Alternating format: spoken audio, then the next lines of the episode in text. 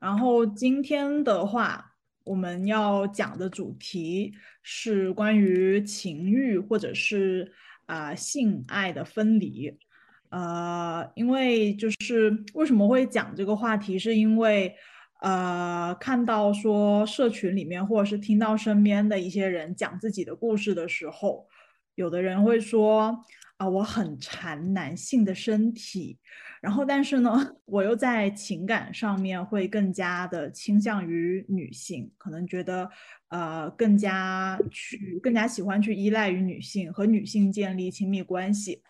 然后嗯，或者是更容易对偏女性气质的人产生好感，或者是浪漫爱的那种情愫。那这个时候，这个人他可能就会有一个困惑，就是那我这样子算是双性恋吗？还是说我是泛性恋？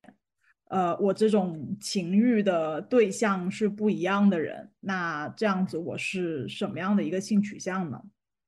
因为有的人他会把性和爱是他是看作是一起的，他绑得很紧，但有的人似乎又能够分开。然后，所以我们就就这个主题想要进行一个新的口述史项目。然后今天的话呢，是嗯，我们的组员倩，她有呃自告奋勇，然后有这方面的一些经验和故事，然后想要跟大家分享一下，也可以当做这个项目的一个抛砖引玉。那么现在的话，我们几个人要不要大致介绍一下自己的名字，然后性取向、性别认同呢？我觉得可以简单的说一下。呃，我叫 Philly，然后我的呃性取呃性别认同是顺性别女性，双性恋是我的一个政治身份。然后呃，我是其实就是会对同性和异性产生无论是好感还是呃，但是性欲方面，我觉得我现在有点在无性恋这个 target 这个标签下面在探索。嗯，这是我的情况。大家可以简单的介绍一下自己先，然后最后轮到倩，倩你就开始自我介绍，然后对你就开始讲就可以。我来了，我点麦了。对，我是我是老高，然后我现在这个形象有点迷幻，就脸上涂的药，就是我是一个刚刚下班的社畜，然后个子很高，所以就叫老高。对，然后我这边的话，我现在自我认同是顺性别的女性，然后我是一个双性恋，现在有一个女朋友，跟女朋友已经住在一起了，不过她现在在出差。对，然后在这个性性的这个方面的话，我其实更倾向于女性，然后我呃，其实就与其说双性恋，我觉得我现在可能更愿意定义自己为女性恋吧，就是我会被所谓的女性气质所吸引。对，然后男生的话，可能也是相对来说会比较喜欢那种，呃，温柔一点的男生。然后女生的话，就是大姐姐的类型，大概是这个样子。好，嗯，我是娜娜，然后我的性别认同的话是顺性别的女性，然后我的性取向的话是泛性恋，就是我曾经喜欢过女生，也喜欢过男生，但是实际交往只交往过男生。然后我在这种性方面的话，可能也是只是跟男生有过接触，但是对女生呃或者男生都是有这种性方面的呃就是欲望或者冲动的，就是但具体实践可能比较少，嗯，大概是这样子。嗯，好，然后大家好，我是米娅，然后我是顺性别女性，然后性取向的话可能比较偏泛性恋，然后我的呃亲密关系的话是只有跟异性有过亲密关系，但是呃呃然后呃性爱方面也是只有和异性有性经验，但是可能就比较偏向和同性去分享那个情感需求，然后可能如果是有心事或者是有什么需要帮忙事，都会比较偏向于呃去找同性去解决。嗨，大家好，啊、那个我是鳄鱼，然后我也是顺性别的女性，然后取向认同也是，呃，大概是双性恋，因为我目前身边还没有接触到就是比较跨性别或者怎么样的呃人，所以说目前就是对自己的定义是双性恋，然后对男性、女性大概是我自己觉得我可能对男性、女性的喜欢差不多，然后也可能都都有那种感情和性方面，但是可能有些不一样，可能还没有探索出来。然后主要是现在就是因为身边都是子女，然后有时候就只能和男性可能有一些更亲密的关系。嗯，呃，对，非常巧，我也是顺性别女性，啊，我叫倩。呃，现在是一个社会学在读研究生，嗯，可以用他女字旁的他或者 T A 的那个他来称呼我，然后我的认同也是泛性恋。我之前啊有十年的时间是在加拿大和德国读书和生活，然后大部分是处在异性恋的性关系还有爱关系里面。嗯，是有一些双性恋的探索。嗯，因为学因为学术的关系，就是长期沉浸在女权和酷儿的社群里面。但是其实我是最近这两年才有非常深刻的酷儿和泛性别的，呃，不好意思，是泛性恋的认同。而且在实践上也也开始，就是可能是在实践上促进了我的认同。然后我现在是和一个生理女性、性别酷儿的伴侣处在一个多元关系之中。嗯，性呃泛性恋对我来说呢，并不是看不到性别，对我来说更多的是尊重性别的多样性和流动性。然后。作为顺性别的女性呢，我也有酷儿的身份认同，然后也很被酷儿认同的人吸引，所以呢，我就觉得泛性恋这个词能更好的形容我的状态。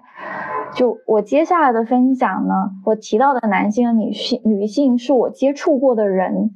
嗯，然后他们大部分是顺性别人群。对。现在就是接下来想请倩先。大致的讲一下，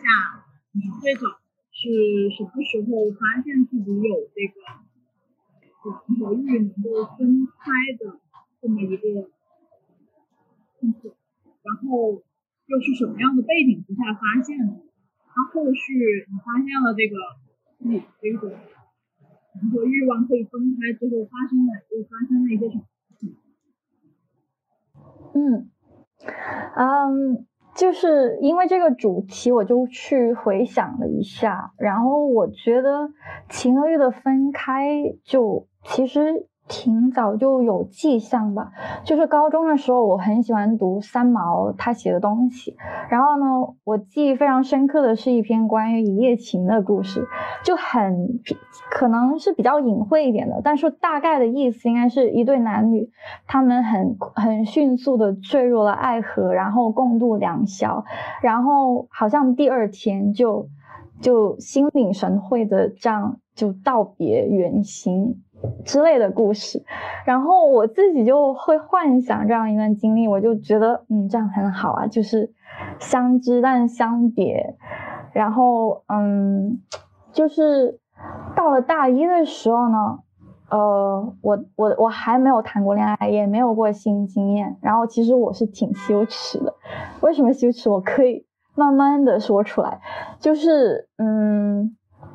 当时为了破处，我其实有想过。就是我遇到了一个在旅行里面萍水相逢的一个男生，然后我就在脑补要怎么用非常唯美、非常浪漫的方式去结束我这个处处女之身。呃，不过当时因为什么经验都没有，我也不知道怎么调情，也不知道怎么提出这样的请求，所以就不了了之。嗯，总的来说，我觉得我对性的感觉就是，它是一个比较独立的存在。其实我的性意识，在我不知道这是性的前提下，其实已经有意识的，就是在摸索吧。因为我幼儿园大概五岁的时候，我就是，嗯，我就是就是用被子去，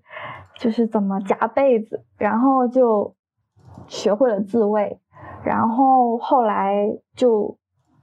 可能中学开始吧，然后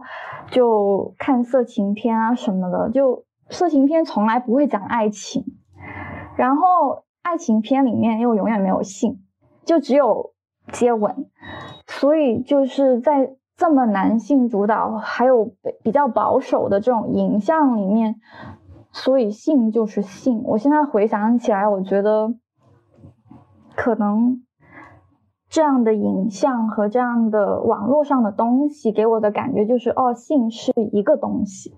就是我没有。怎么在这种氛围下把它跟爱捆绑在一起？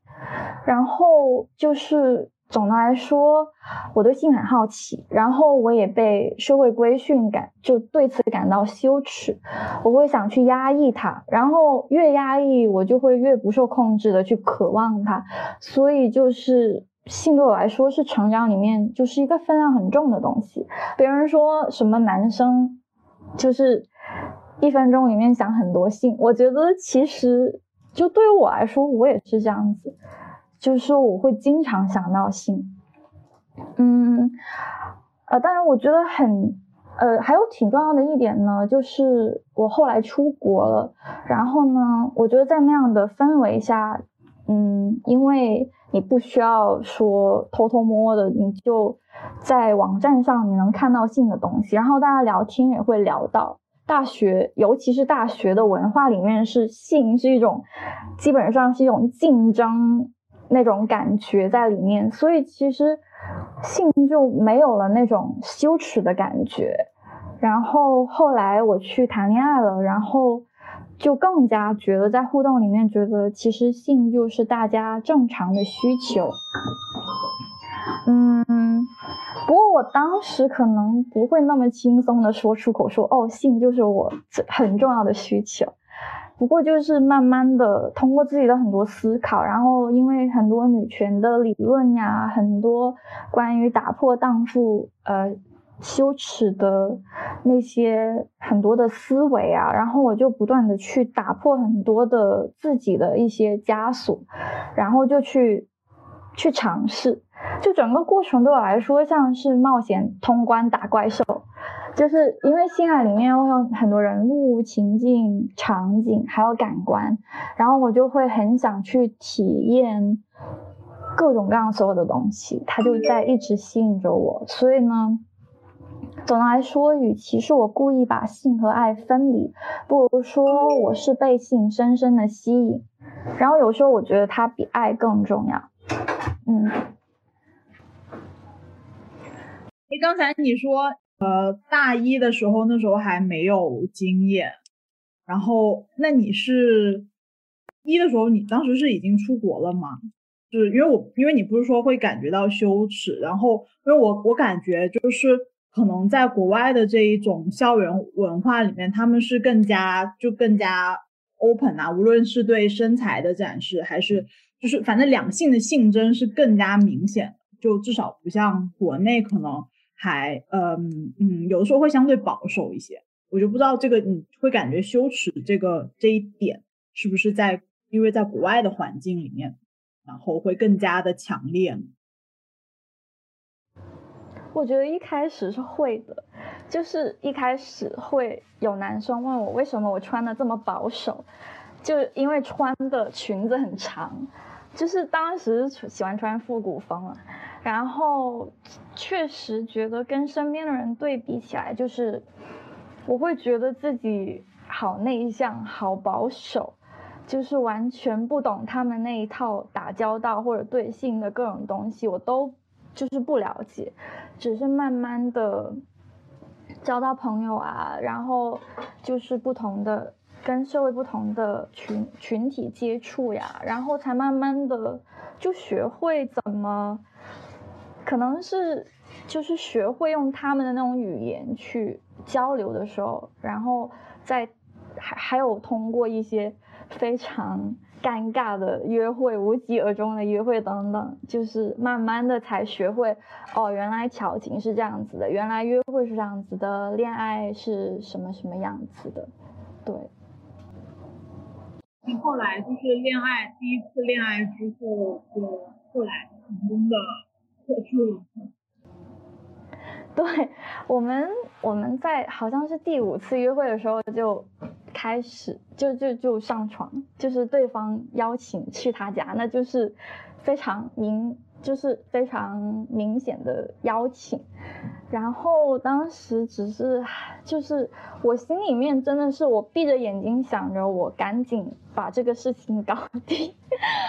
就是我经常听说会很痛，会很痛嘛，然后我就想好吧，很痛，那我就。咬紧牙，就是把它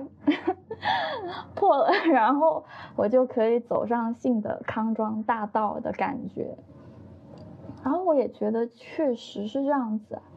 就我嗯，就是慢慢慢慢的能能知道哦，原来就是高潮是这样子的，原来什么部位是很敏感的，就是慢慢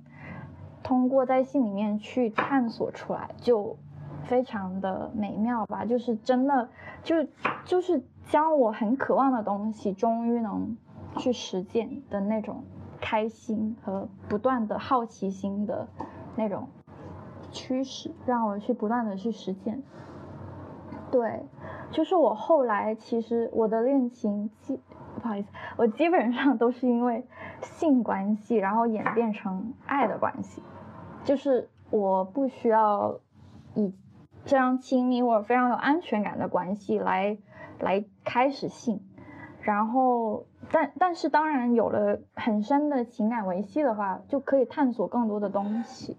嗯，对。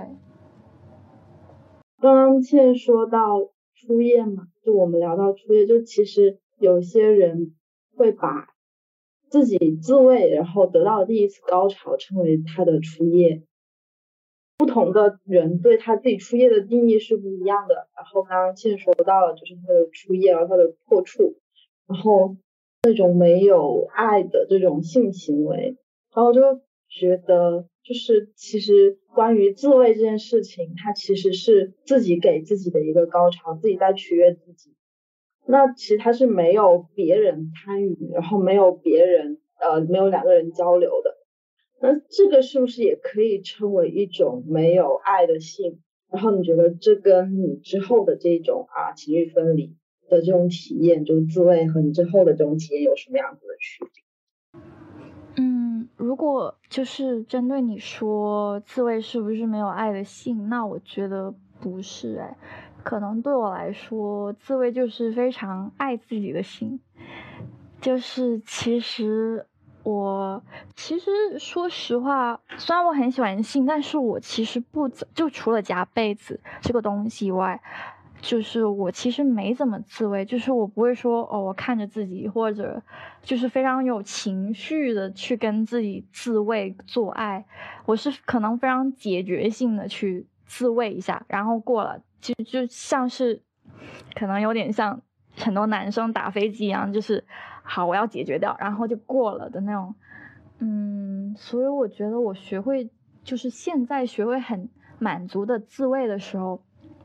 嗯，我觉得是出于我对自己有更多的爱，就更多的接纳，嗯，对我来说可能是这样子的，但是我觉得当时的话，嗯，自慰我我其实当时应应该就是。就是接纳的程，自我接纳的程度还没有那么高的时候，我觉得当时是很想，首先很喜欢跟人互动，喜欢那个身体，喜欢那种力量的对冲，还有喜欢空虚的时候被陪伴。但是我对自己好像没有那么多的，我对自己的身体没有那么多的把握感，就是对自己的身体的好不好看呐，就是怎么样，我我就是。还是当时还在探索，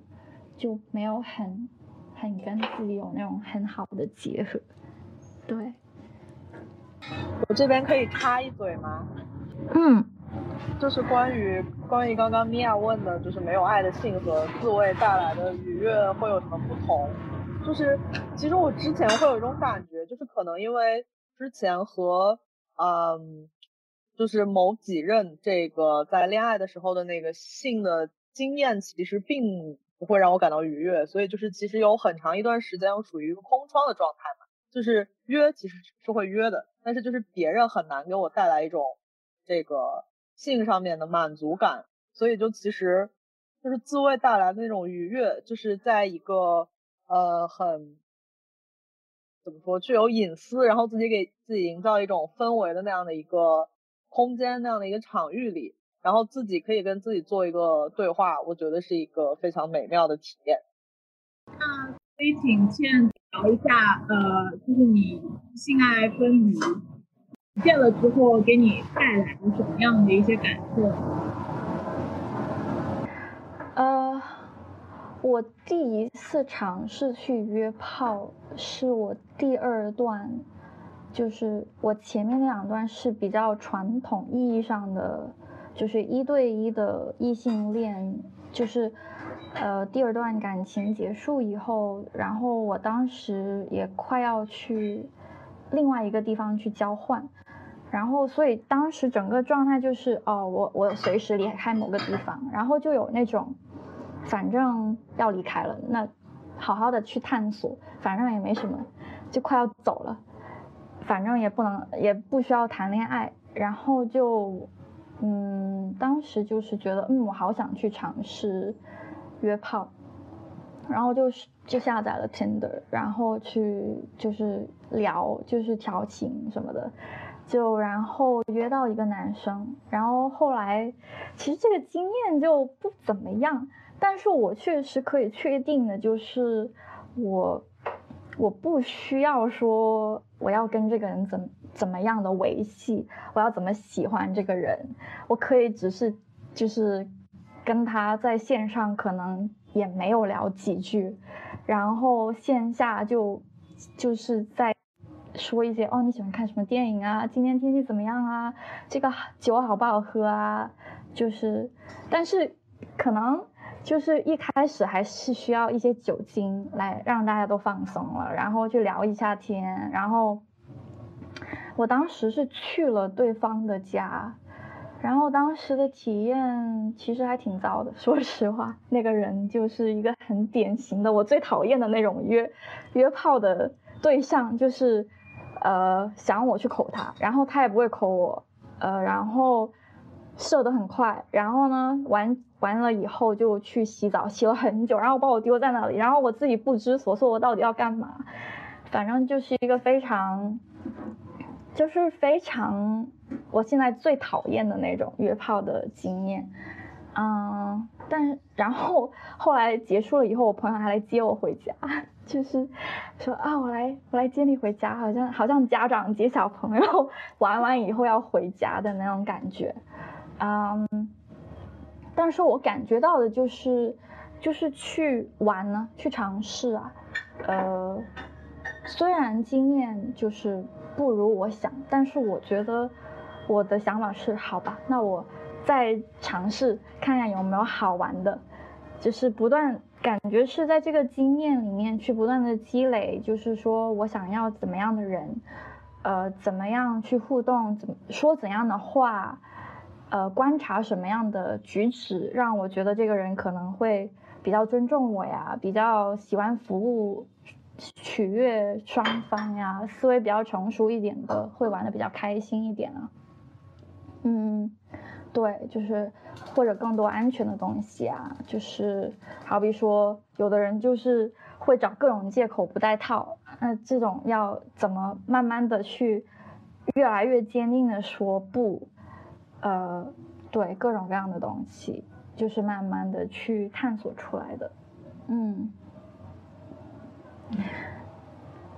对，然后我我想补充一下的就是。就是我说的这种性爱分离的这种，我我觉得是一种能力吧，就是其实是你想分开就分开，不想分开就不分开，所以就是你想把它融合在一起也可以，都可以，它它可以是一个非常流动的过程，不是不是说你一定要，就是你约了一个人约炮，你你绝对一万个不可能跟他有感情，我觉得。就是规矩是需要被打破的，就是可以去不断的去去探索啊，被拒绝啊，去问啊，然后嗯，我觉得所有的东西都是可以去可以被允许的，只是嗯，很多时候也许我只是要性的话，那我的精力就可以是将爱，就是不需要爱的参与。对，而且有时候我觉得肉体有了默契以后，它更能激发我那种爱意。就我试过有好有几次跟陌生人去做爱的时候，然后会做到一种就是这种，我会跟他说这一刻我很爱你，然后对方也说啊，我我也是这样觉得的，然后反正然后其实也没有什么胆怯去说，然后也不代表说我们。要什么有什么承诺，我觉得就很美啊，我觉得很有人性的感觉，就没有任何的法则，没有承诺，它就是一种很自然而然的一种感情在那里，就很轻很美。对，就是你说那个打破了那种，你之前不是说是一种打打怪升级的感觉吗？就真的是有这种感觉，然后。呃，你能够在就是跟一个人做爱的过程中，然后情不自禁的说出我爱你，就这其实也是打破了一个像是我爱你这个东西的一个呃，不知道是刻板印象吗，还是枷锁吗？就好像我们看的那些什么影视啊，从小接触的那些文化，就让我们觉得好像，呃，就是我爱你这个东西，就是它性和爱是要。结合在一起的，或者说你一定要建立了什么样的确定的关系，然后你要对他说了我爱你，然后你才能够去啊，才能去两个人才能去进行这个性，就这个东西被紧紧的捆在一起。然后，但是就是感觉切你在这种逐渐的这个闯关打怪的过程中，把这个枷锁给打破了。然后，那那你那你这个闯关的过程一开始是不是？主要是跟顺性别男性呢？对的，就是，呃，其实在我大部分的经验里面，其实是跟男的，就是说，就是什么男的我没见过，真的真的是，就是。就是闯闯关，就是游历的感觉也有啊。就是好比说我去什么国家旅行，我在每个城市都去约一遍，然后感受不同的文化风情，然后什么样，就是好有趣啊。不同文化下的人，他他做爱可能有的人很那种大男人主义，有的人可能。就是可能在某个文化里面，他那个女权的思维可能更普遍一点，然后他的服务精神更好一点。那我觉得其实都是非常有趣的东西，对，呃，是的，所以主要，嗯，就是因为我接触的可能大多是顺顺性别的男性，所以就是这里就也也想说一下。对男性的情与欲吧，就是因为我觉得其实，嗯，和男性接触的时候的性爱的分离，呃，其实跟我对性别的思考也有很多的影响。嗯，就是在我我觉得在我读大学接触到呃性少数呀，接触到女权之前，我是没怎么思考过自己的性取向的。然后，但但是我对自己的性别有很矛盾的心理。我一方面我很喜欢自己生理上的女性化的各种东西，但是呢，我又很想要男性化的思维。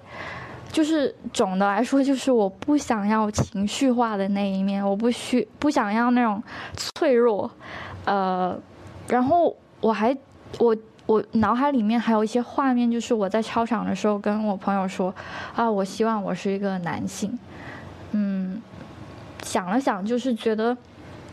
当时来说，就是我觉得自己的这种被社会、被各种媒体等等的教育和渲染之下，我都是觉得男性就等同于理性。就是他们直率大方，然后成就都是他们拥有的。所有的科学，我我认识能学到的科学家大文豪，呃，他们全都是男性。嗯，我就会觉得，就是嗯，男男女之间的特性，它是一种势不两立的二元的，所以我我会挺纠结。我会，我记得我在高一的那个同学录上，我会写着，就是我希望你看到的，看我看到的我不只不只有一颗少女心，就是嗯，我会跟一些男同学去聊文学啊，去聊一些哲学啊什么的东西，然后，然后我就不希望他只只把我看到是我是一个女性。就是不想被我的性别所局限到，可能当时我已经觉得，就是这里面有面墙在那里，但是我自己可能没有那种嗯理论上的东西在支持着我。对，嗯，确实在那样的情况下，我觉得其实是一种内化的厌女文化，还有媚男。我会，我真的会觉得，我我我喜欢跟男生做朋友，也喜欢跟他们谈恋爱。然后其实很很大的出发点是，我觉得这样很简单轻松。呃，我不需要跟像跟女生一样去应对很多的小情绪。呃，他们有很就可能大家之间有很多的小情绪要去去顾及到呀，要去好好的说话呀。呃，但是跟男孩子，可能我只要就是。假装什么？也许他们也不知道，这样子，对。嗯，就非常非常的二元，就从小就开始被社会塑造的这一种，嗯，男性就是怎么怎么样，女性就是怎么怎么样这种二元的规范。那这样也让我们其实一开始是没有办法看到说除了这种二元之外的更多的可能性的。那如果再加上有一些家长啊，或者是他接触到的教育就更加的极端、更加的保守，那他可能对于那些呃二元之外的一些性别认同、性别表现啊，或者是其他的一些行为举止，他可能会更加的，就有可能会走向一个很极端的态度吧。然后你刚才倩说的那个，我突然又想起来，嗯，看的英国的一个纪录片是。BBC 还是哪里拍的？就是他去一个，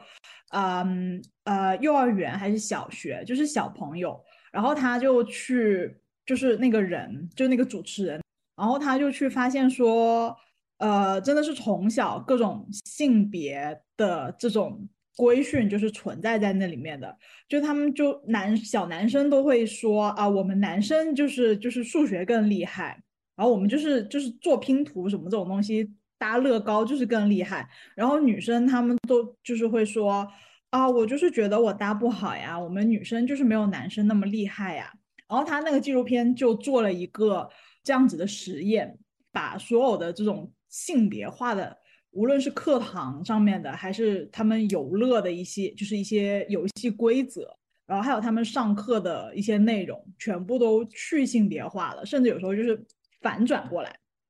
最终实验是怎么样？就是其实我没有看完，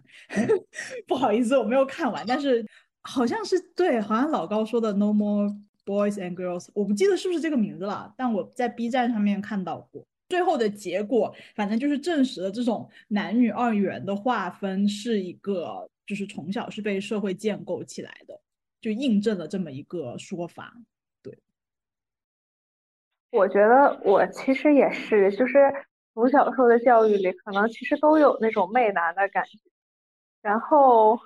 就自己潜移默化也会受一些影响。比如小时候就会听我爸妈说，觉得什么男人的友情都是怎么怎么样的，女人的友情啊都怎么怎么样，就说女人之间可能都是很多小心思啊什么，然后一些塑料姐妹花呀不真诚的友情，这种在影视剧里就被夸张的各种东西，然后。我那个时候就会隐隐的觉得这东西不舒服，然后我会觉得可能就是那时候可能没有形成非常强的意识，但是就觉得就觉得这样子好无聊啊，这样子的男性和这样子的女性感觉都很无趣。然后后来就慢慢越来越发现，就其实自己就喜欢那些相对可能嗯，就感觉是雌雄同体的人，觉得更有魅力，觉得雌雄同体的人更加完整。有魅力，然后慢慢也发现，就其实可能他们说的真的挺多东西都是假的，都是骗你的。就这种性别构建的东西，很多东西，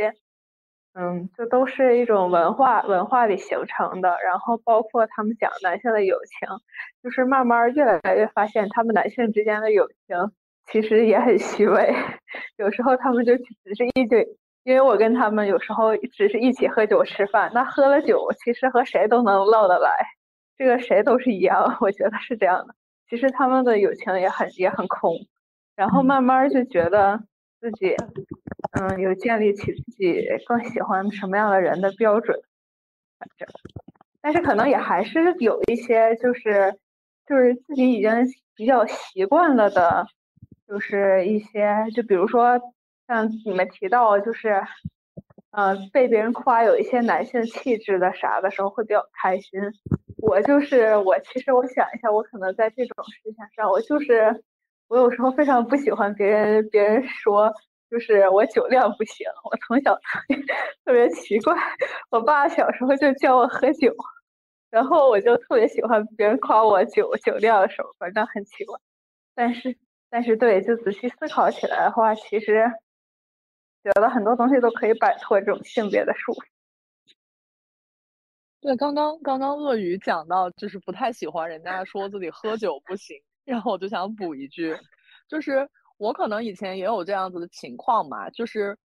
比如说，就是从初中开始，人家就是管我叫什么什么哥，然后就是这种外号就是延伸到了现在，然后我就是作为一个顺性别女性，我也从来就没有觉得生气，就你想一个当年还是个豆芽菜，一个娇滴滴的小女生，被人家叫成什么什么哥。就是我内心其实还有点暗爽，就是有一种自己的那种非常霸气的这种男性气质得到认可的这样的一种兴奋感嘛。然后其实包括现在，我有的时候就是去帮助一些女生，然后帮一些可能看上去比较瘦弱的男生，就是帮他们拎重物啊，或者是走在街上，我可能会靠着马路边儿那边去走嘛，然后人家就会就会说我男男友力好高，或者说被说好 man，然后。就这种情况，就其实挺微妙的。包括喝酒也是，感觉就是，嗯，我们在这里不提倡酒桌文化哈，但是有的时候，就大家一起喝，就会发现女生其实，嗯，大大部分的女生就是比较有那种可以躲酒的能力。然后我这个时候跟大家喝酒，就会有一个那个男性所谓男性气质作祟，我会去跟别人拼酒，就是你要是不喝完，就不给我面子。你剩那么多是养金鱼呢，就是会有一种这样子的被规训出来的这样的一种特质在。小朋友不要学啊。哦，然后我就接着老高讲的说，就是。呃，就以前小时候被夸什么什么哥，然后说你好棉花，很高兴。然后我就想到一个反例，就是以前我小学的时候，我们班有个女同呃男同学，他就比较呃女性气质比较强一点，然后所有就全班的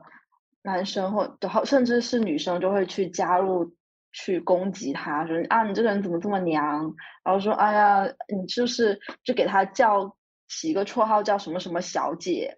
然后就叫她什么什么小姐，因为什么什么就是她的名字嘛。嗯，然后所以当时就是以就是小时候的那些人，就是以夸一个人有男性气质，但是损一个人的时候，就说他有具有很强的女性气质，说他娘。所以说这种事情就是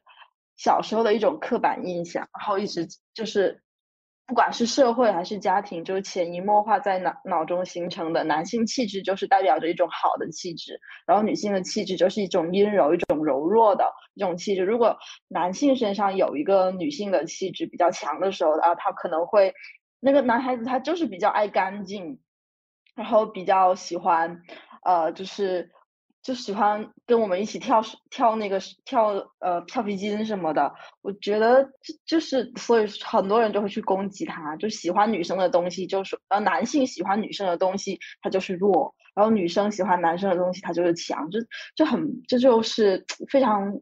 刻板的一个行为。然后我就顺着再讲一下，就是我我非常欣赏的一个邻居家的大姐姐，她会觉得。我像男生不是因为啊，我有男性的气质，不是因为男生强，而是我具有一种侠女的气质。因为他从小就想当一个侠女，因为我觉得侠女这个就是在就是中国文化当中是就特别是武侠小说当中，我觉得是非常能够大家可以去就是可以去 推崇的一个角色，因为他是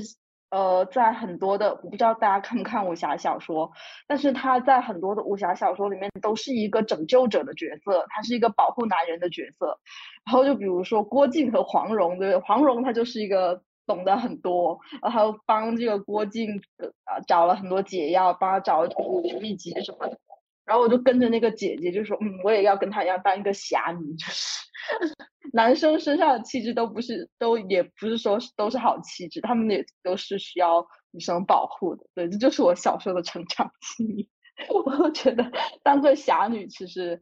嗯，更能够就是这是一个很好的一个女性形象，可以拿到，就可以我觉得是可以被推崇的。然后现但是现在。由于这种武侠剧的泛滥，然后导致这个形象越来越式微，所以我觉得还蛮可惜。对，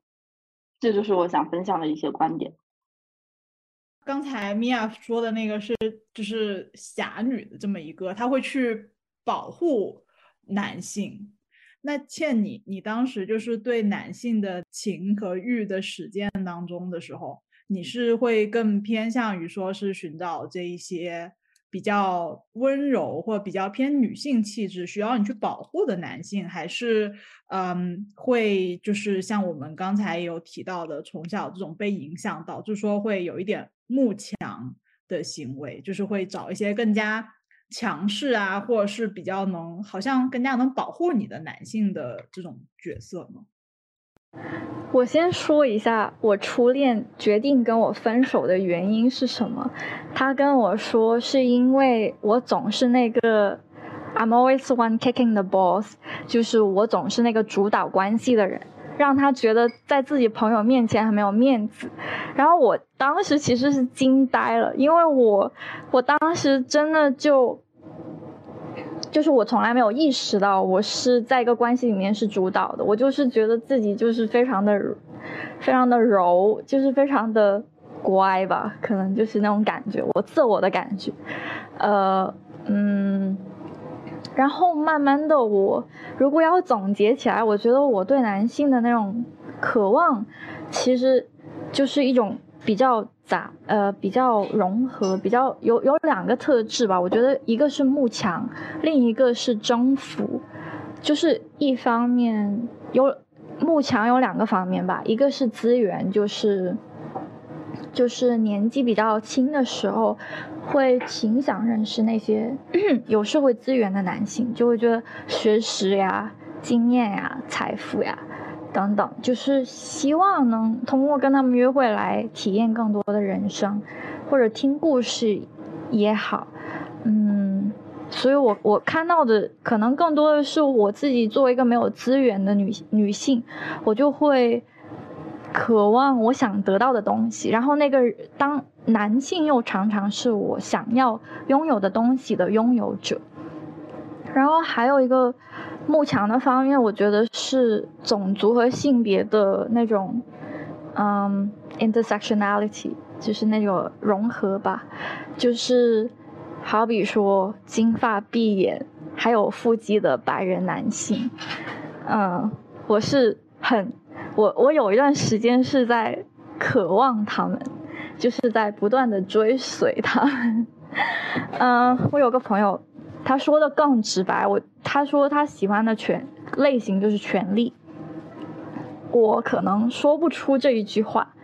呃，但是有可能这也是一种欲望的一种，嗯，但是其实说到底，我现在想起来，我觉得其实最。让我开心的那些时刻，是那些我觉得很有力、很有权利、很有特权的人，他们会就是很，就是像一个小动物一样，就是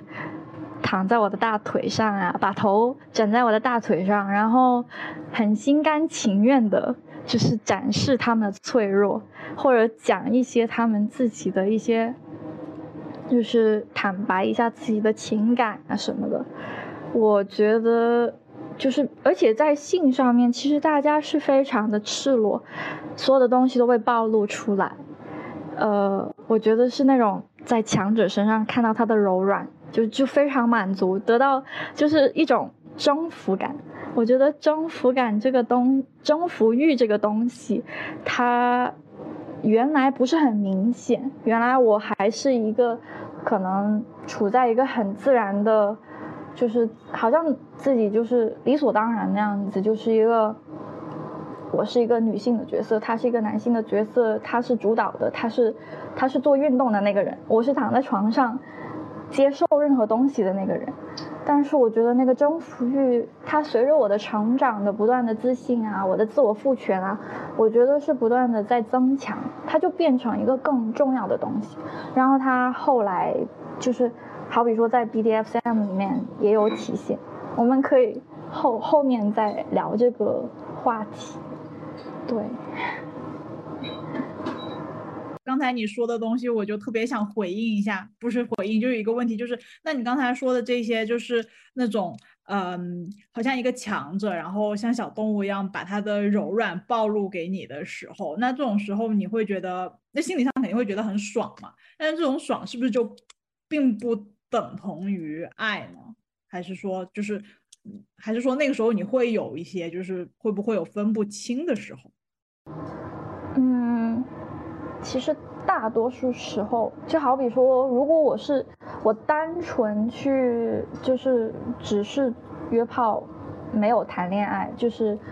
那段时间的跨度应该有两年多，所以在两年多的时间内，我是对恋爱没有没有什么向往，就是我，而且当时好像工作也很忙，我也没我我我只是觉得我想解决自己的性欲，还有。约会也是一种娱乐和放松，高潮就让我非常的放松身心。嗯，我反而觉得场景多一点的是，我的炮友会开始问我想不想当他们的女朋友，然后我说不想，然后慢慢的又被他们说我很自私啊，只是想着自己啊什么的。我反而可能这种就是在固定在长稍微长期一点的炮友身上。这种就男方觉得想进一步的这个这个情况，其实远远多于我。就是我的话，我可能是对这个人，嗯，有好感，我想做朋友。但是我觉得其实我我就是有很多东西可以讲，就是就是当一个荡妇，就是在一种这么父权的社会结构里面，其实是很难。让人认可你是一个荡妇，很多人会觉得哦，你想跟我再见一面哦，你想跟我去公园散步，而不是直接上床，他们就会想，哎，你是不是对我，你是不是要粘上我了？你是不是又动情了？你就是，其实我在我的社交软件上很清晰的会写上我是。Non-monogamous 就是我非一对一关系，或者说我写的是，呃，我是多元关系。但是我觉得很多时候没人相信我，就是，对我觉得在男权的这个约炮的约炮界文化里面，就是那种，啊，女的很容易动情，然后他们女的没有办法将，呃，性和爱分离，呃，我觉得我可能更。就是我觉得我像是在约炮实践之中不断的去，就是要打破这些人的那种刻板印象一样，向他们要强硬的去输出说，荡女是存在的，就是我们我们是存在的，就是为什么把他把我们就是一定是看作一个非常被动、非常非常嗯。无法自控，不知道自己说的东西到底会不会被实践，或者说为了男的而为了为了能约到炮而去取悦他，说哦我只约炮，然后就是这种，就是我反而觉得我要我要去，就是去花心机去对抗的，反而是这一个，而不是说我会不会动情，对。有一些男性就，他就他就觉得说女性一定是情绪化的，然后他一定会对我动情，然后但实际上实践起来反而好像他们动情的是更多，就是并并不是说，并不是说我们以前经常听到的那样啊，好像只有男性可以去约炮，然后他就就只有男性会很享受约炮，然后嗯，女性约炮啊什么，就是我还有听到过说女性约炮就是呃受了伤害啊什么，就是会把这种浪女或者是荡妇就是给羞辱啊，或者是羞耻化。而且我觉得男性，就是我觉得我遇到的男性，就是有有不少有那种圣母与麦当娜的情节，就是你是荡妇啊，我听说你很喜欢上床啊，那我就可以就证明你你可以，你很 easy，你很容易就能搞到，但是你绝对不可以做我女朋友，就是我的女朋友就是那种贞洁的人。但是你这种荡妇呢，就是可以随便上床的人，就是我会觉得很被吸引，但是我绝对不会把你真的看作是一个很亲密的对象。我觉得我常常也有被这样对待，或者说一些还有甚至是一些朋友，他就会让我挺气愤的。对，嗯，对，就是我我再去说一下这个荡妇的实践。就是，其实我当时真的是，可以说是性欲非常的旺盛，然后，嗯，而且我是觉得约炮它除了性以外，它给我很多那种，它满足我很多的好奇心，呃，就是首先呢，约炮不需要传统的那种恋爱思维，就是而且特别是女性会规训说，哦，我要。就很温柔，我要很，我要很无私，我要去不断的去，就是看对方要怎么想。但是我觉得，就是约炮很开心的事情，就是我可以无止境的自私。我有时候可能就工作很累的时候，我就说，我就我就想发个短信，然后立即得到回应说，哦，可以，然后好像快就是送外卖一样，就是。得到了一个性欲的满足，呃，然后就可以放松的睡觉，然后继续工作。嗯，我很喜欢，我觉得就是确实，我听说就是女性，她要达到高潮，她往往是需要一个非常自私的心理状态，所以我觉得就是可能，嗯，我得到的很多性快感。也许来于那来自于那一刻，我真的去只是关注自己的兴奋点，自己的我不会想对方觉得怎么怎么样，对方有没有被满足，我会真的非常自私的去想我自己开不开心，然后这种越自私真的是越快乐，所以约炮它是很好的节目，真的是很好的一个，呃。解决性欲的方式，嗯，然后它也很像，就是我是社会学的背景，然后我觉得它挺像我生活里面的那种田野调查的感觉，呃，我会去看很多，就是我会去看很多那个交友软件里面，他们一般会喜欢用怎么样的照片呀？这些照片代表什么趋势？或者说，他们想给女性展现的是大概是一个什么样样的形象？好比说，跟经常就是网上一直在 diss 说，diss 说不要约那些跟老虎一起合照的那些男的，嗯，跟老虎一起合照就是可能显示自己的雄性魅力吧？我不知道，反正一看到这样的人，我一定会划走。呃，然后或者说有很多人会展示自己的名车啊、名表啊，然后非常的有趣。呃，然后只有一段时间，天台出了一个，就是你可以三个人去约，以以以一个小组的名义去约另一个小组的人去互动，去参加各种活活动。然后我看到里面的很多图片，那三个男的他们的。就两三个男的，他们的那些就是软件上的照片，基本上是那种同款，我觉得非常有趣。就是他们组成了一个小组，然后他们可能真的是在表达自己，就是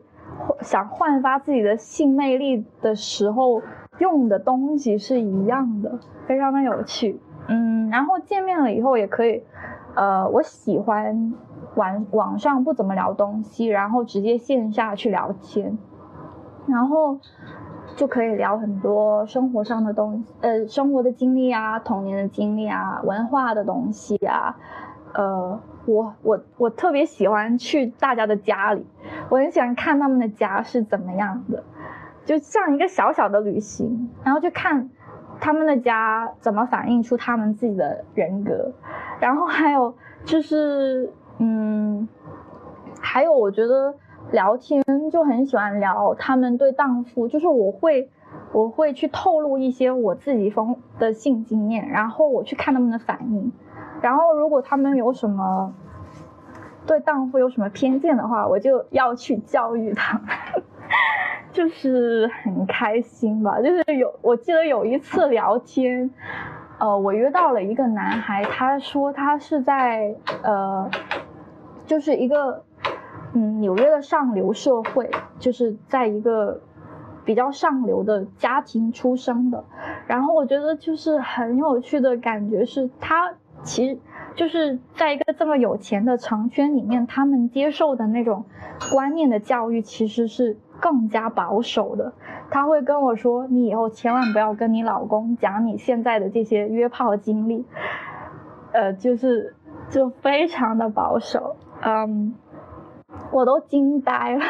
但是这就是其中一个例子，就是能接触到各种不同背景的人，然后不同的文化，然后他们引申出来很多很多非常有趣的东西，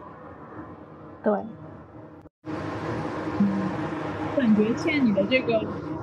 呃，这些经历，你的情欲分离的这些故事，然后一直打怪的这个经历，是跟你的自我赋权，然后跟你去，呃，对对，就是你一方面去看到以性为，就是有了性，然后你去展开，才能够展开这一些很奇妙的人间百态的观察。然后，另外你也说到，就是因为你的学术背景，然后所以你有了一些更多的思考。哎，那你学术上面就是有学到，就是有接触到相关的这一些关于呃性别呀、关于性的解放这一些相关的课或者是内容，对你产生了一些影响的吗？对的，我觉得完全是这样子的。就好像我当时说，就是确实很多我性观念一些枷锁的打破，呃，确实是因为学到的很多，嗯，女权、反荡妇羞耻的这些理论，呃，然后才反映到了我的实践里面。嗯，我我确实更多的是因为思维，然后再去。就是影响到了我的行动，然后再，就是可能确实在一个更自我赋权，觉得自己更有力量去，就是在一个男性主导的这样的一个性还有约炮的文化里面，就是嗯很努力的将自己的需求放到第一位，然后因为我会非常的主动去约炮。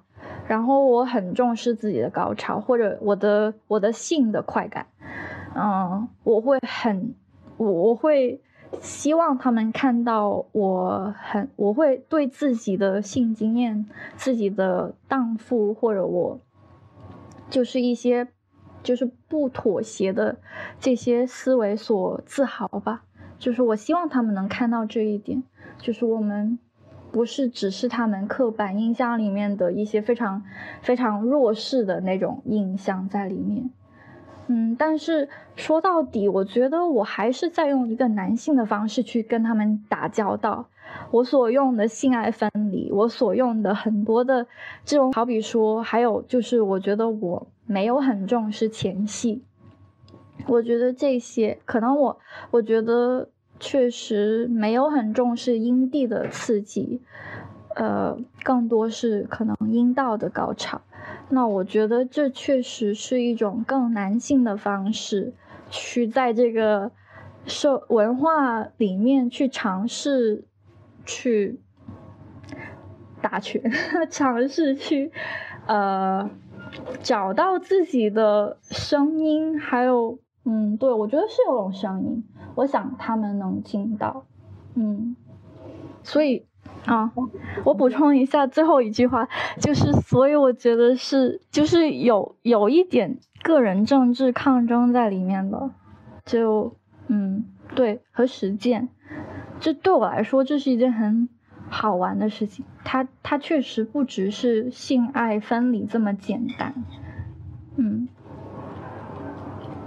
哎，那在你这个这个性的政治抗争里面，有遇到一些敌方的反抗吗？就是对，有人会对你，比如说进行一些荡妇羞辱啊，或者是随意的去 judge 你的一些行为，有这样子的反抗发生吗？啊，会的，会的。我觉得就是有时候是会这样子的，就好比说有时候去主动，嗯，在在跳舞的时候去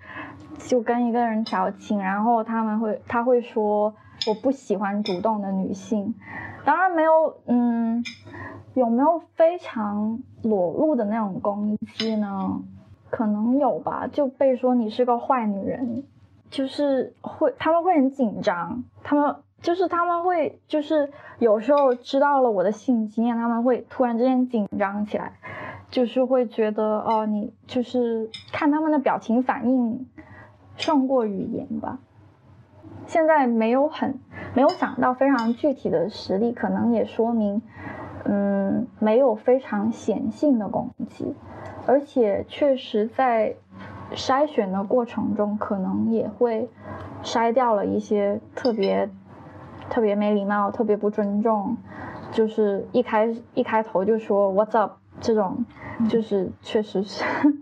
不想要这样的对象，所以就可能确实相信自己的直觉去约，然后得出来的结果的确是没有那么的受到攻击吧。嗯，但是我觉得在性病啊或者性安全这个方面，就会有一些就就会有遇到很多的问题，就是可能有的人嗯对性安全的意识非常的弱，嗯坚持说不戴套啊，或者说隐瞒，或者嗯很久都没有去呃测试过自己的性病，因为我我性活跃的时候我会每。每三个月去验一次血，去呃去体检一次，嗯，对，然后还有说很多是就有一些大大小小的情况是没有知知情同意的东西，或者说就好比说他射之前问我可不可以射脸，我说不可以，他还是射了，就让我非常的生气，就是我觉得我是在逐步的去。学会要怎么的去反击，但是我当下确实很多时候，我其实是我是那种遇到了一些侵犯的行为，我是整个人我的直直观反应是冷冻住，就是我没有办法做任何的事情，这是我的生理的反应，所以我很多时候其实是嗯在事后才能做出一些反击，好比说我会。后来事后，等我觉得是也也也是因为我等我处在一个更安全的地方，好比说我不在只有我们两个的空间里面，我不只在他家，然后我才会说你要为这件事情道歉，你这样做是不对的。但是我觉得这种学会拒绝，其实是我真的是就是因为一些这样的事情。挫折，或者说感觉到真的被冒犯到，在这些事情下，我才学会更好的去拒绝。但是我觉得我现在还是，就是我的边，我成长之中的边界感其实非常模糊，所以我还是一，我还我现在的功课依然是怎么去把自己的边界建立的非常明确，呃，非常坚定的去拒绝，还有怎么应对我。是会停，会会就是静止，在静止的这个反应下，我要怎么去应对很多的问题？对。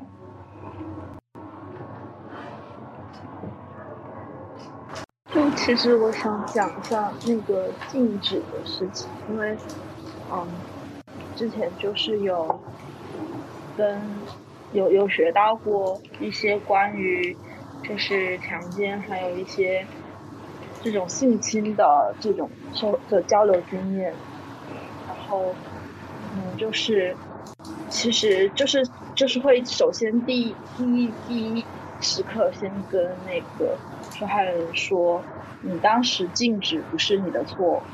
就是其实人在极端恐惧的情况下，他身体是僵直的，他是没有办法动的。但很多人就会以很多就是女生就会以此来自责，就是说为什么我当时没有动？然后也有很多人就拿他来攻击这个女生，说你看你当时根本就没有动。然后所以说你可能也是在享受，或者是你可能就是按他们说的就是半推半就，但其实。首先要认识一点的就是在性爱过程中，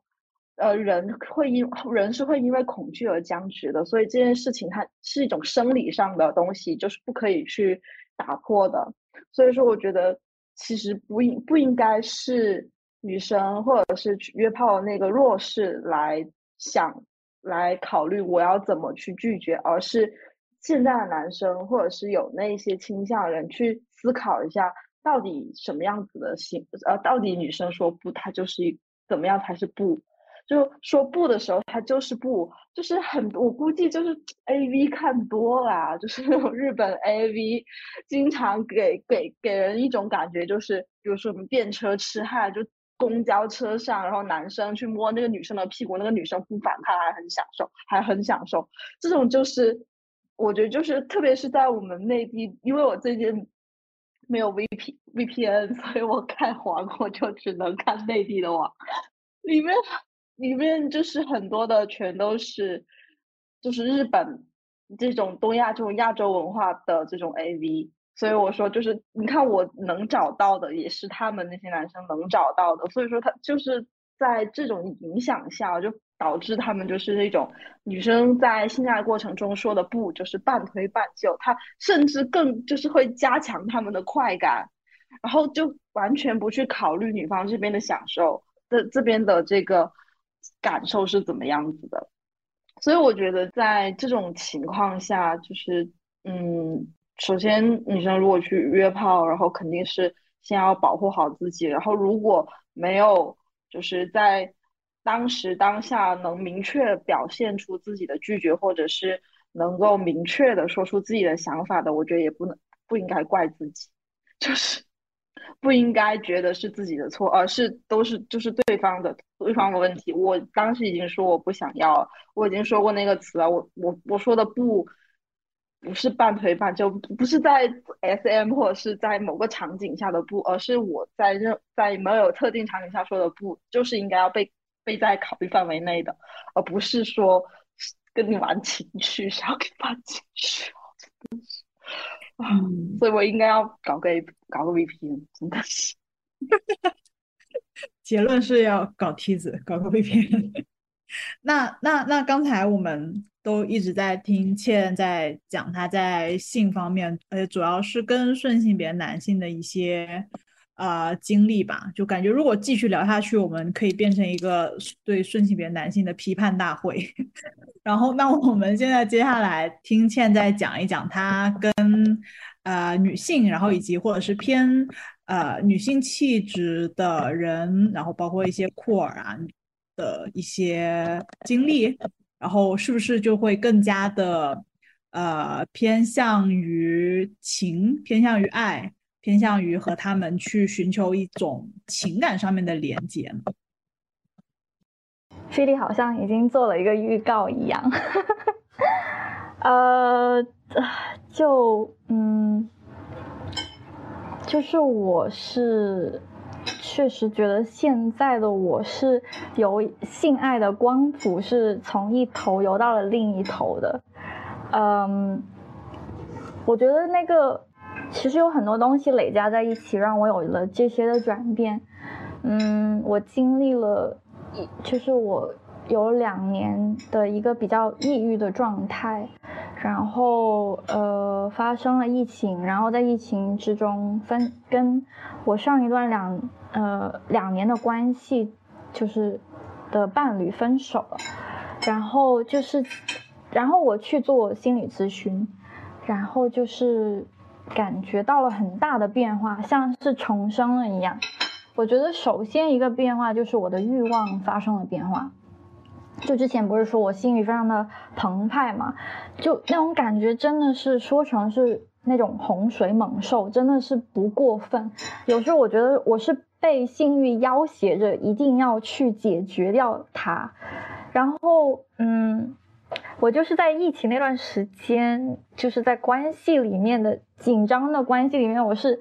就是经历了非常严重的性压抑的状态，然后。我发现我没有办法自慰，自慰得不到快感，然后一，然后但是我又发现，其实我的伴侣真的没有义务去要解决掉、满足掉我的性的需求，嗯，就是在各种的挣扎之下，我发现我反而就没那么大的性欲，就是可能更多是一种，嗯，它比较温柔一点，就像就像小溪流一样的感觉，我可以。关着它，我可以开着它，它就不会像那种用生殖器呃思考的那种状态，所以我就开始感觉到，哎，我原来更喜欢通过大脑去高潮，不需要用那个生殖器，就或者紧凑的呼吸，加上很紧的拥抱，然后一些很感性的抚摸，这些其实可以让我高潮。嗯，就是更多的是用情感上的东西。这个变化以后，我开，然后我再去跟男的去约炮的时候，非常的艰难。就是我说，嗯，我我即使很明确的说，我这一次只想通过拥抱去获得亲密感，我不想做爱，或者我来月经了，但是只要跟他们抱在一起。就是很，他们就会精虫上脑，就是就是我知道他们的脑袋里面都是鸡鸡，就是哇，真的是，我就要不断的去拒绝，我就会被动的要好像要设防一样，就是我觉得这个状态根本没有办法让我觉得这是一种享受，就是和他们很难去。得到这种，就是我我经历了不少的尝试以后，我觉得真的没有办法有那种有一些情感，不需要去，不需要以爱为前提，它缓慢的那种性的感觉就没有办法实现得到。然后我就，然后有慢慢的，其实我觉得更大的一个转变，其实是我。我获得了对女性身份的一种自豪感，我觉得是一种，我觉得最重要的一点是自爱，去接纳了自己的情绪。我相信自己的直觉是在保护我的，它不是在捣乱的。然后我就在这个转变的过程里面，我就被，我就觉得女性非常有力量，就是他们真的是有很丰富的情感，并且用这些情感去。给自己获得了很多的成长，嗯，总的来说，就是我在上一段的情感里面，我就是我我上一段情感的伴侣是位男性，然后我真切的感觉到就是。嗯，两性之间就是我我说的是顺性别的男女，他们之间就是我觉得有很多成长的历史、社会的系统造成了很深刻的那种差异，是没有办法通过我这一代人去把它化解掉的。呃，我觉得很多有毒的男性文化，就是其实是影响到了我的伴侣和我们的关系，就是我的。伴侣，我选择他也也是因为他对女权有非常深入的思考和很多的觉悟，但是我觉得他依然要面对很多的，就是成长上的课题，要去要去不断的去就是成长吧。就是好比说不轻易，他不轻易的去展露脆弱啊，否认和逃避负面的情绪啊，想着一定要控制他呀，而不是去与他共处呀，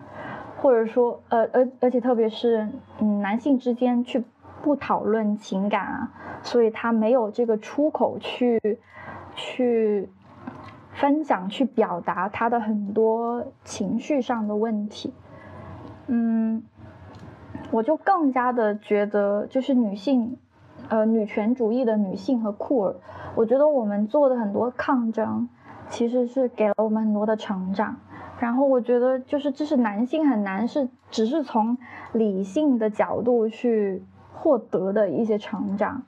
嗯，所以我就更加觉得，因为女权是对我来说是非常重要的部分，所以我需要这样的情感连接，而这些情感的连接更需要是跟女性和酷儿在一起去获得，对，还有就是。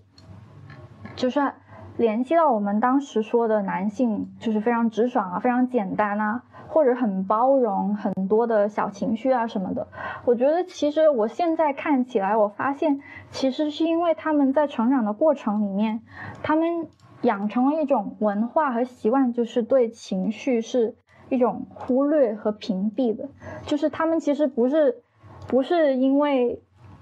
不是因为他们。有非常丰富的情感，然后去包容到了一切，去接纳了一切，反而是因为不接纳、不了解，所以没有，就是对他们来说这些不是事情，这是不存在的，才才显得好像特别包容一样。嗯，我我认识到这一点以后，我觉得给了我非常大的转变，影响到了我在情欲上面的这种取向。嗯，所以说男什么男人至死是少年，就是就一直都是想的比较单纯，然后比较就看起来好像是一个表扬他们的话啊，他们很单纯，然后想东西很简单，然后但其实就是嗯屏蔽了，或者是说的不好听点，就是单细胞生物的感觉。那倩你。能现在大概能回想得起来，你就是早期的时候对呃女性顺性别女性的那种情感的萌发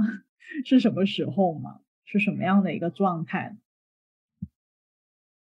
嗯，我一直想，我一直跟大家去介绍我自己的性取向的时候，我一般会说我的性取向是很流动的。呃，我我我大概是大三的时候去意识到，嗯，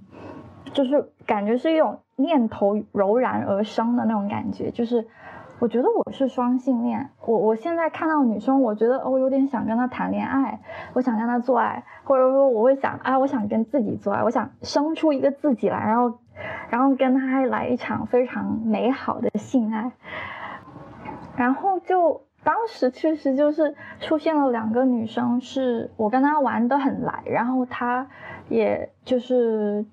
暗示或者明示说对我就是喜欢，想想想，就是有一种情爱的那种发展。然后我去尝试了一下之后，我觉得我对他们没有任何的，就是爱或者性的感觉。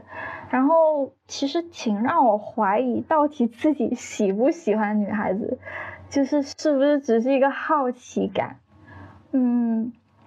就是然后我就回到了一个哦，我我还是很喜欢跟男性去，男性的气质、男性的身体去，就是去约会、去接触。然后我就碰到社社交网站上可以选自己的 OKCupid 上面，特别是可以选自己的那个性取向嘛。然后里面就有 hetero flexible，就是你可你是个异性恋者，但是你可以灵活的变弯啊。我觉得当时我就用了这个标签，我觉得可能更符合我自己当时的实践。嗯，就是我我是完全可以跟女生在一起的。呃，但是我可能大部分的时间还是跟了一个跟一个男的在一起，但是我觉得有时候真的是男性真的很很很容易，就要约到男的太简单了，就是就是就是供给量非常的充足，然后非常的主动，非常的简单，三言两语就说 OK 来吧，嗯，但是我觉得跟女生我去。我去在线上去约会，我觉得好难啊，聊了很多，我就是我很主动了，我已经非常主动了，但是经常就是放鸽子呀，或者说就是聊着聊着就没了呀，好难展开一段对话。然后很多，而且我觉得很多女性其实是也也是反性恋或者双性恋。我也不知道为什么，就是觉得非常的艰难，嗯，但是我当时就是我我当时说了，就是我开始了很很很大程度的自我认同，然后就是觉得跟女性和酷儿更有连接的时候，我是很认真的去专门跟我的男性的炮友去说道别了，然后我就专注的去跟。女性啊，酷儿去约会，嗯，然后我现在就是现在我有了一个嗯女性的伴侣，然后我身边现在全都是拉拉和酷儿，就是不知道为什么就是出现在一个朋友的场合，然后周围全都是拉拉或者酷儿，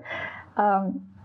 非常的有趣，我整个社交的这个环境是一下子改变了。可能是一种，我相信是一种吸引力法则吧。就是我现在是觉得啊，这个环境非常好，我现在反而会觉得我并不是很想跟有很多直男的场合在那里。就是我觉得没有办法，已经没有了那种没有那种情感的联系以后，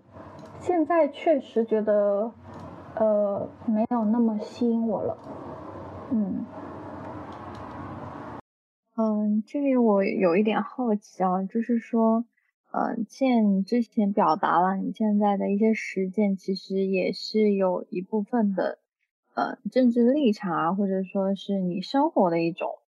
呃，理念的践行。那就是比如说你现在跟一个偏酷儿啊，或者说你是酷儿呀，或者呃顺性别女性的这样一个群体，在交往的过程当中，是一个。嗯，就在思想上，比如说政治立场上啊，或者说在一些这种观念上面，呃，是会有什么样的碰撞呢？因为你之前说，呃，跟直男可能就很难真的那么有共鸣。就我想知道，哎，到底差在哪儿？嗯，就是我以前接触的直男的群体，其实。就是我觉得，其实身边的很多人还是有很多女权的思维在里面的，我觉得还是挺好的。但是我觉得，当我更深刻的就是从，特别是上一段恋爱，更深刻的去体会到男女的一些对情绪。的更深入的成就成长的差异吧，我觉得更多是，还有对女权酷儿的实践上，其实还是挺有差异的。然后在这些差异里面，我就会觉得，嗯，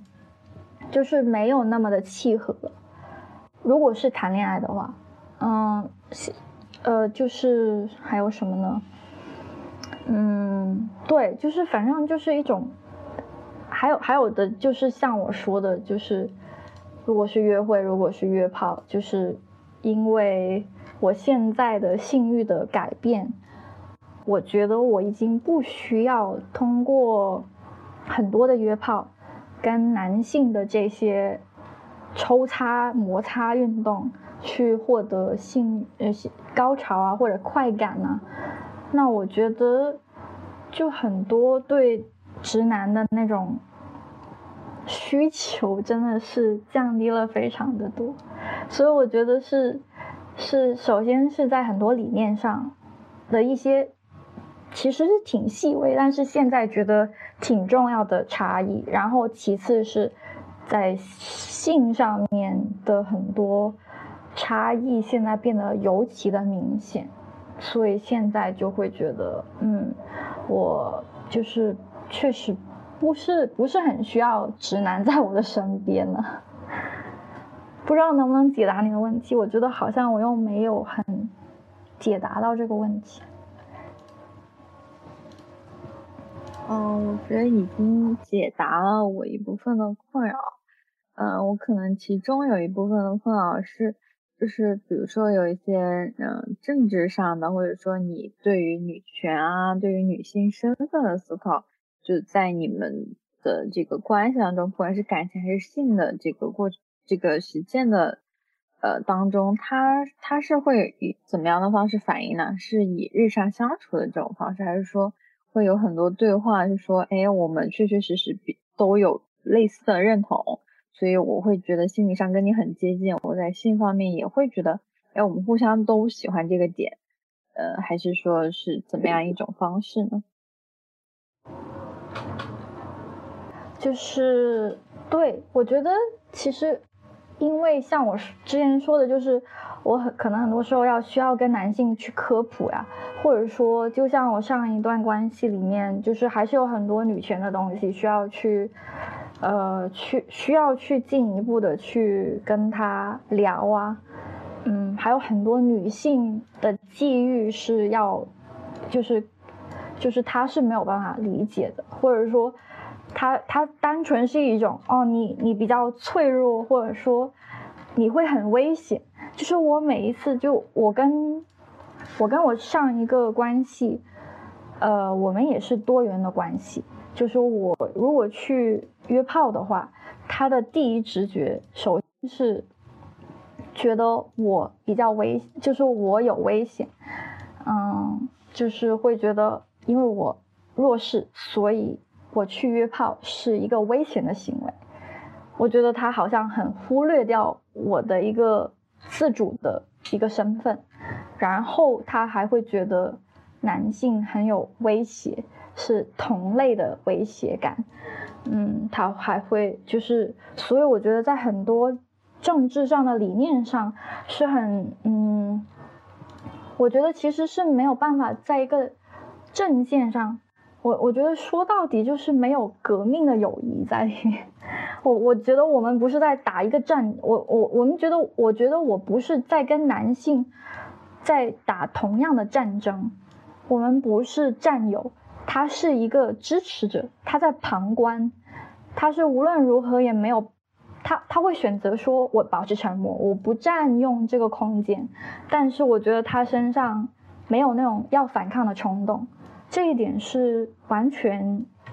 就是一个很有特权的人的角度来说，他确实没有动力去做一些政治上的抗争。这种抗争、反抗感，是我跟女性还有酷儿在一起的时候，我才真切的感觉到。所以这一点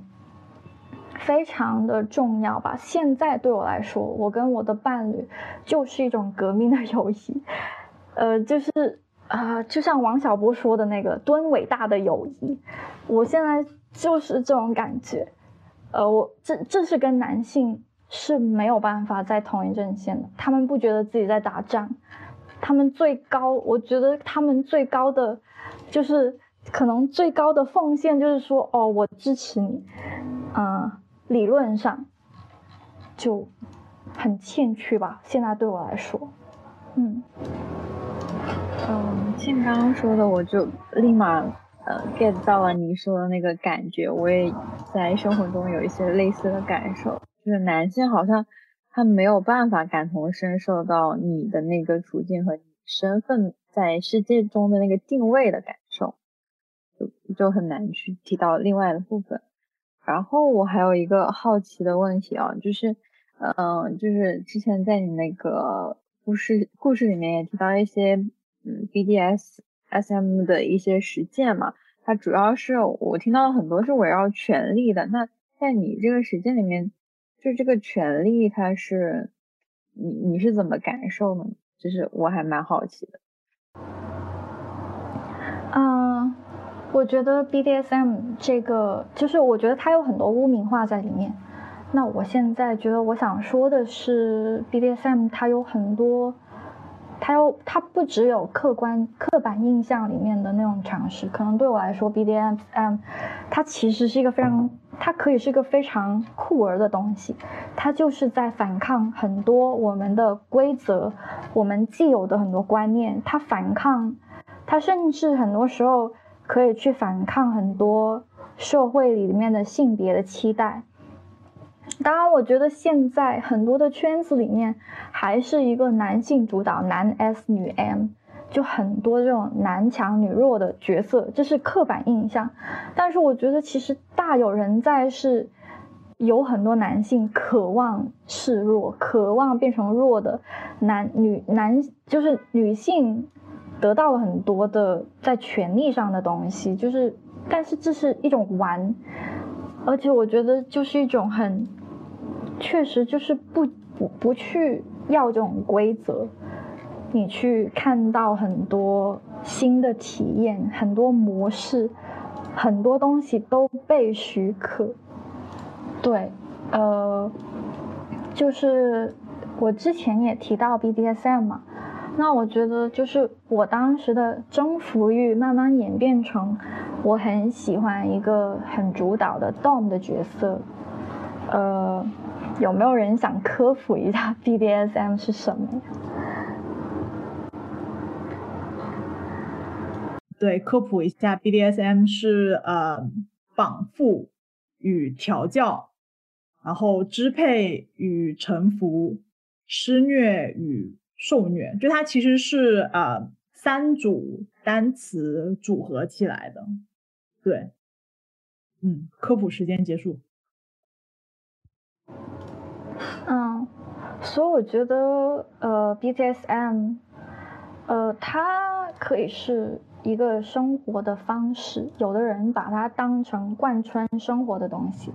我可能只是把它当成一个一种玩的方式，一种人与人之间交流或者在性上面的一种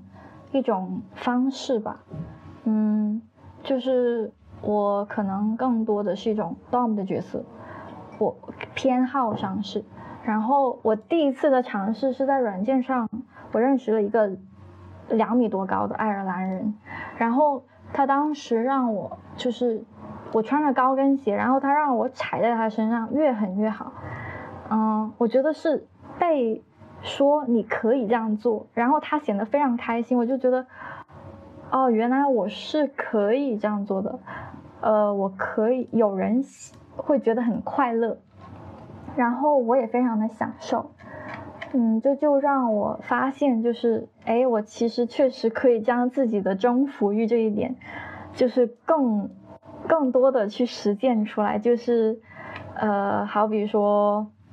去找，就是，呃，我想想，就是我最近这段时间，就是，嗯，如果我当时是想跟一个女男性一起玩的话，我会很享受说服他。当我的 M，或者说被我捆绑、被我抽打、被我后入，呃的这些这个过程嘛，就是让他一步一步说啊，我觉得有可能哎，或者遇到一些，对我觉得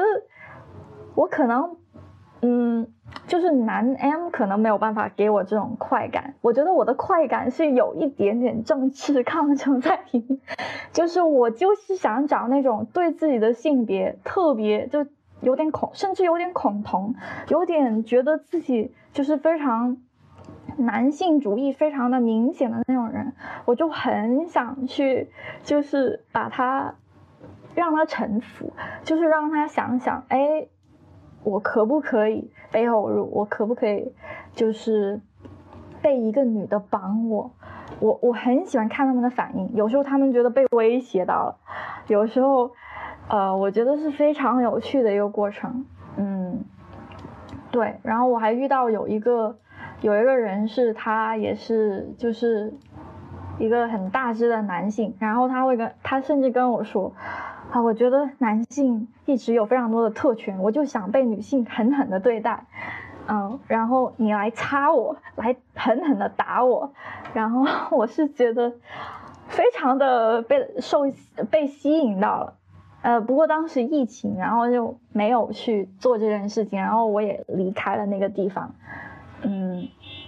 但我现在好比说，我现在在学绳府，呃，就是。我有个念头，就是我想，我我不想再让男神师来主导这个空间，就是我觉得现在应该是轮到女神师女性来捆绑男的，把他们吊在空中，就是让他们被物化，让他们去感受自己身体的各种的感觉，感受自己的脆弱，这些都是就是很多权利上的东西，你是可以去挑战很多的既有的性别观念，男女之间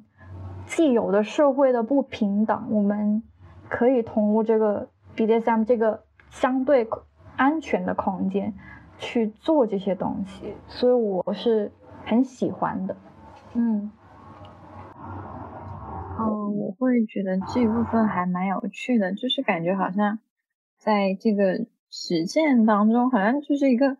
就像安全的空间也好，或者是相对比较自由的空间，可以去实践我们所有反叛的念头，然后或者说去去颠倒一些秩序，我觉得好像听起来，嗯，会蛮有意思的。呃，蛮早的时候看一些日本的摄影，呃，日本摄影师的摄影，就是他们会就是会用到神父嘛，然后一般都是男性摄影师，然后被绑的人就是一个女性，就真的就是看到是这样子的，对，就不是说倩刚才说的那种，他呃，你认为应该是现在应该更多的有一些女性站出来，然后去去去绑缚男性。这种颠覆，我觉得我也觉得非常的有必要。对，我觉得男性就是应该被不断的挑战。我觉得就是不断的去，我我觉得就是这种受到威胁、被挑战，然后去他们要去思考的就是为什么他们这么害怕，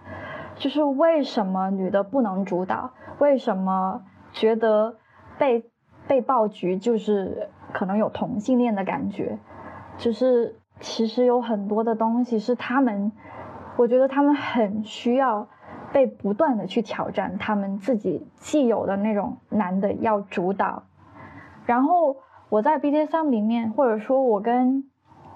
女性伴侣的互动里面，就是我尝试去做一个可能就是抽插呀，什么带着假鸡鸡啊什么的。我我我我会，不过我又会发现啊，原来男性。被期待说一定要做那个主导的，一定要做那个永动机发打桩机，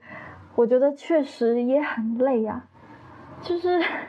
也很不容易的，太累了，太太就是如果每一次都只被就是期待是做同一个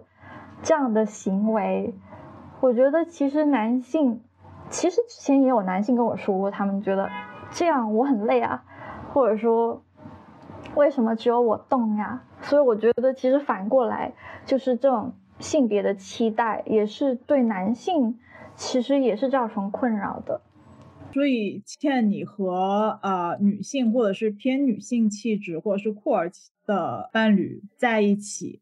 那呃像你之前说的，你们现在你现在更多追求的是那种呃情和爱结合的，那你跟现在的。或者是之前的呃女性伴侣在一起的时候，那你在性方面的这种实践会跟呃男性有跟在一起的时候有很大的不一样吗？包括你呃在 BDSM 这方面的实践会就是有对待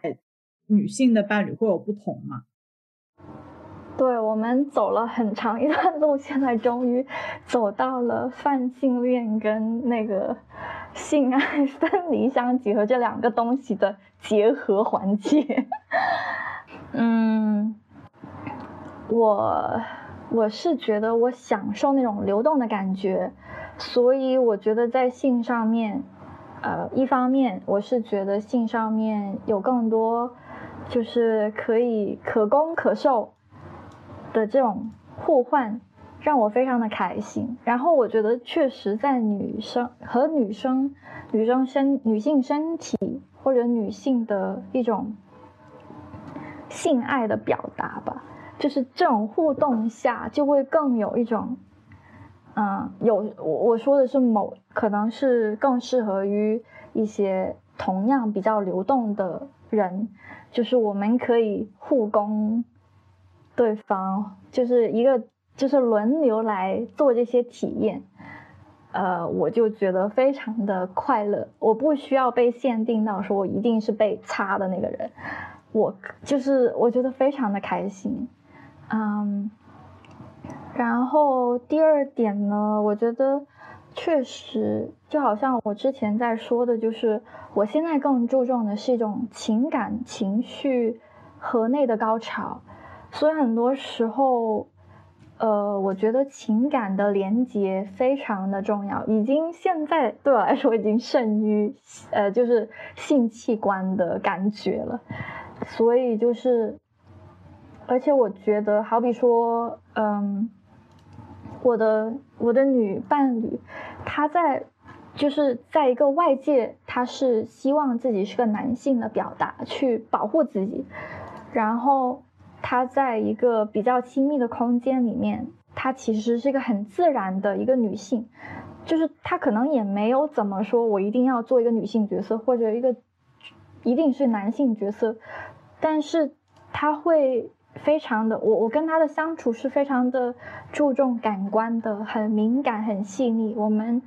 不需要说哦，我一定要就是男的一定要我我要不呻吟，我要不要大叫起来，我要。非常的酷，这样子，就是我们都是非常的，我们会呻吟起来，我们会就是不断的，我想，我觉得我最开心的这个环，这个这个这个情境就是，我不知道你们有没有看过一张图，就是青蛇和白蛇两只，就两条蛇在相互的缠绕在一起，我觉得就是呃，我跟他就有这种。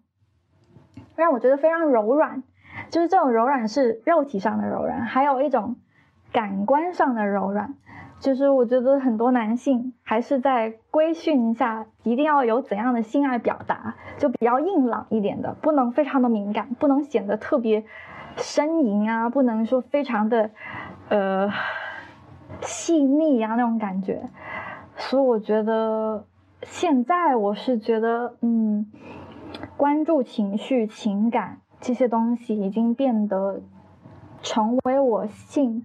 里面最愉悦的部分。嗯，所以我是现在是觉得，确实，呃，在没有那种男性的性的文化下，我觉得很多女性其实是可能觉得，我为什么要性爱分离呢？嗯，可能，而且很多时候他们其实是靠着情感去做爱，而不是性器官，所以我觉得这一点可能是一种不不谋而合吧。反正我现在是觉得，呃，走了很长，呃，就就游历了很多东西，就就经历了体验了很多东西以后，我现在觉得和女性在一起啊，或者说，嗯。就是这种纯感性上的这种性的体验啊，呃，就是我现在所向往的东西。嗯，就单纯的追求性的快感，已经，嗯，我对此已经，就是现在是没有怎么的需求。有一种。有一种不破不立的感觉。你你之前一开始是对这个对性是先呃好奇，然后到自己没有性经经验，然后羞耻，然后再到去就是去如洪水猛兽一般，然后去被它裹挟着走，然后去探索它，然后就是有一种再到现在就是能够很自如的对待它，然后找到一个自己最舒适的状态。对，就就听你的，就感觉就是一种。要先打破它，然后再去找回最适合自己的这种性和爱结合也可以，然后想要把它分开也可以，就非常自如的一个状态。我感觉是这样子。嗯，就是我觉得，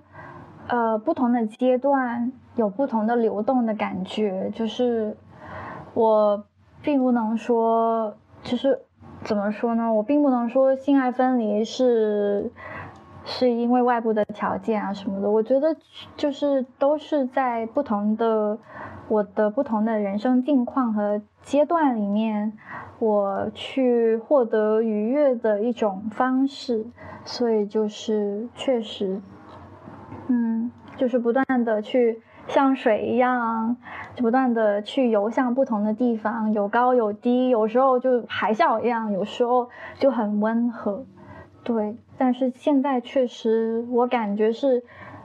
更很多东西更贴近我，而不是被控制，所以这一点确实非常的重要。嗯，就是不需要说我们一定要性爱分离，或者一定要结合，只只要就是大家都嗯可以不被期待、不被去限制的去这样去探索，其实。我觉得才是最好的方面。倩这边准备的，我看倩准备的呃分享这边应该是讲的差不多了。大家你们有什么要回应的或者是问题吗？我其实没有太多的问题，就是想单纯的为未来的女神师疯狂的打 call。哦，对对，倩你现在是正在学是吧？啊，对，我觉得真的是，嗯，我觉得在国内呢，确实要真的很难去找到一个比较就是非直的地方去学习这些东西，就是就是我觉得神府在国内的这个文化里面还是偏向于男强女弱，而且。我我是不怎么去这些场地的，因为我总是觉得有很多就是男的 S，然后有很多就是女性是感觉总是被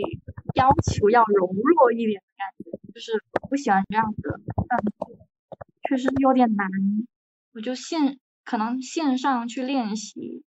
是挺好，然后有一个组织，我不知道能不能打广告啊。但是就是我我我下周五要参加他们的一个工作坊，然后他的他的名字叫 Kinky Feminist，就是你听到这个名字你就知道是女权，呃，我不知道他就是我还没有真正去看到他会是怎样，但是他在很多理念上是他自己的宣言，也是要打破这样一个就是厌女的文化的省府文化，所以就是。非常的在理念上已经非常满分了，对我来说。所以如果是有想体验或者有有有想去学的人，呃，就是我推荐这个空间，其余的我就不推荐了。是在是是在杭州，但是会经常去上海，偶尔来广州，嗯。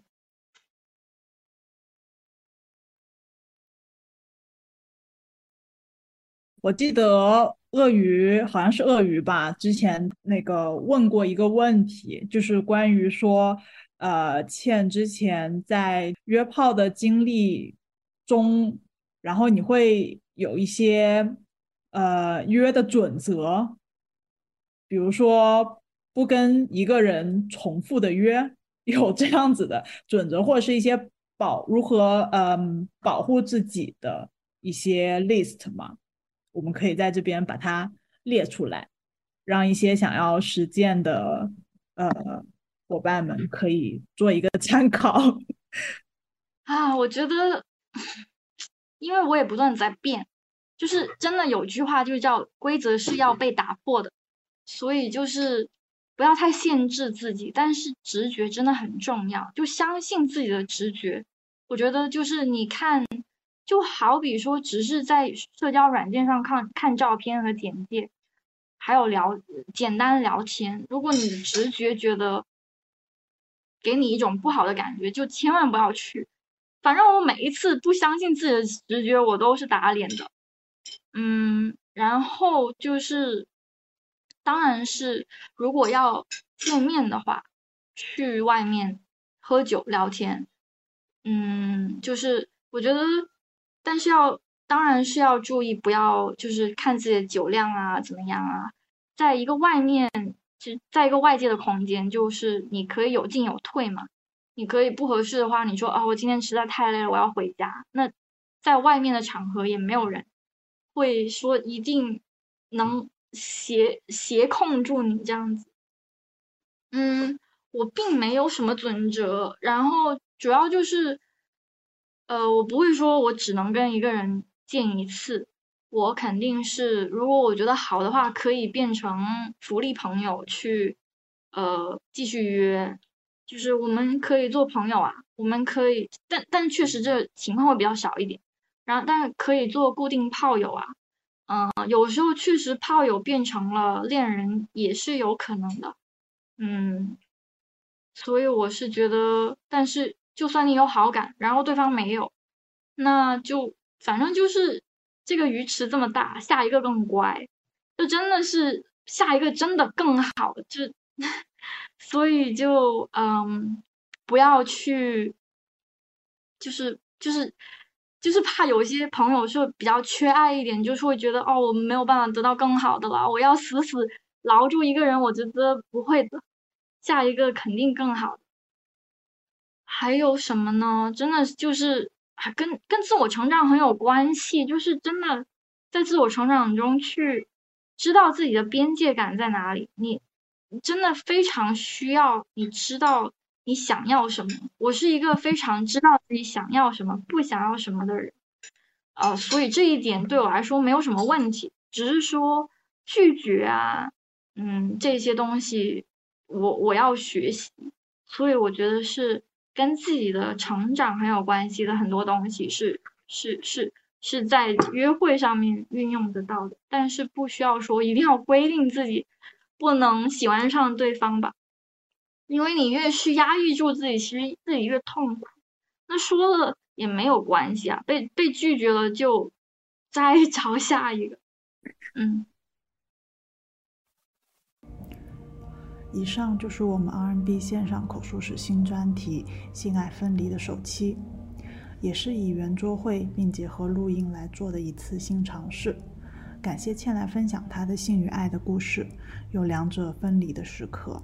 有横冲直撞、随性探索的自由状态，也有性爱交融的美好关系。当然，这是性爱分离下的一个脚本，是欠自己的书写。那么，我们想邀请对这一话题感兴趣、想要聊聊自己在性爱分离方面的故事与思考的朋友，通过我们公众号上推文里的报名通道，可以加入这次的口述史。我们以双泛性恋或多元情欲的视角，敞开来聊聊性与爱。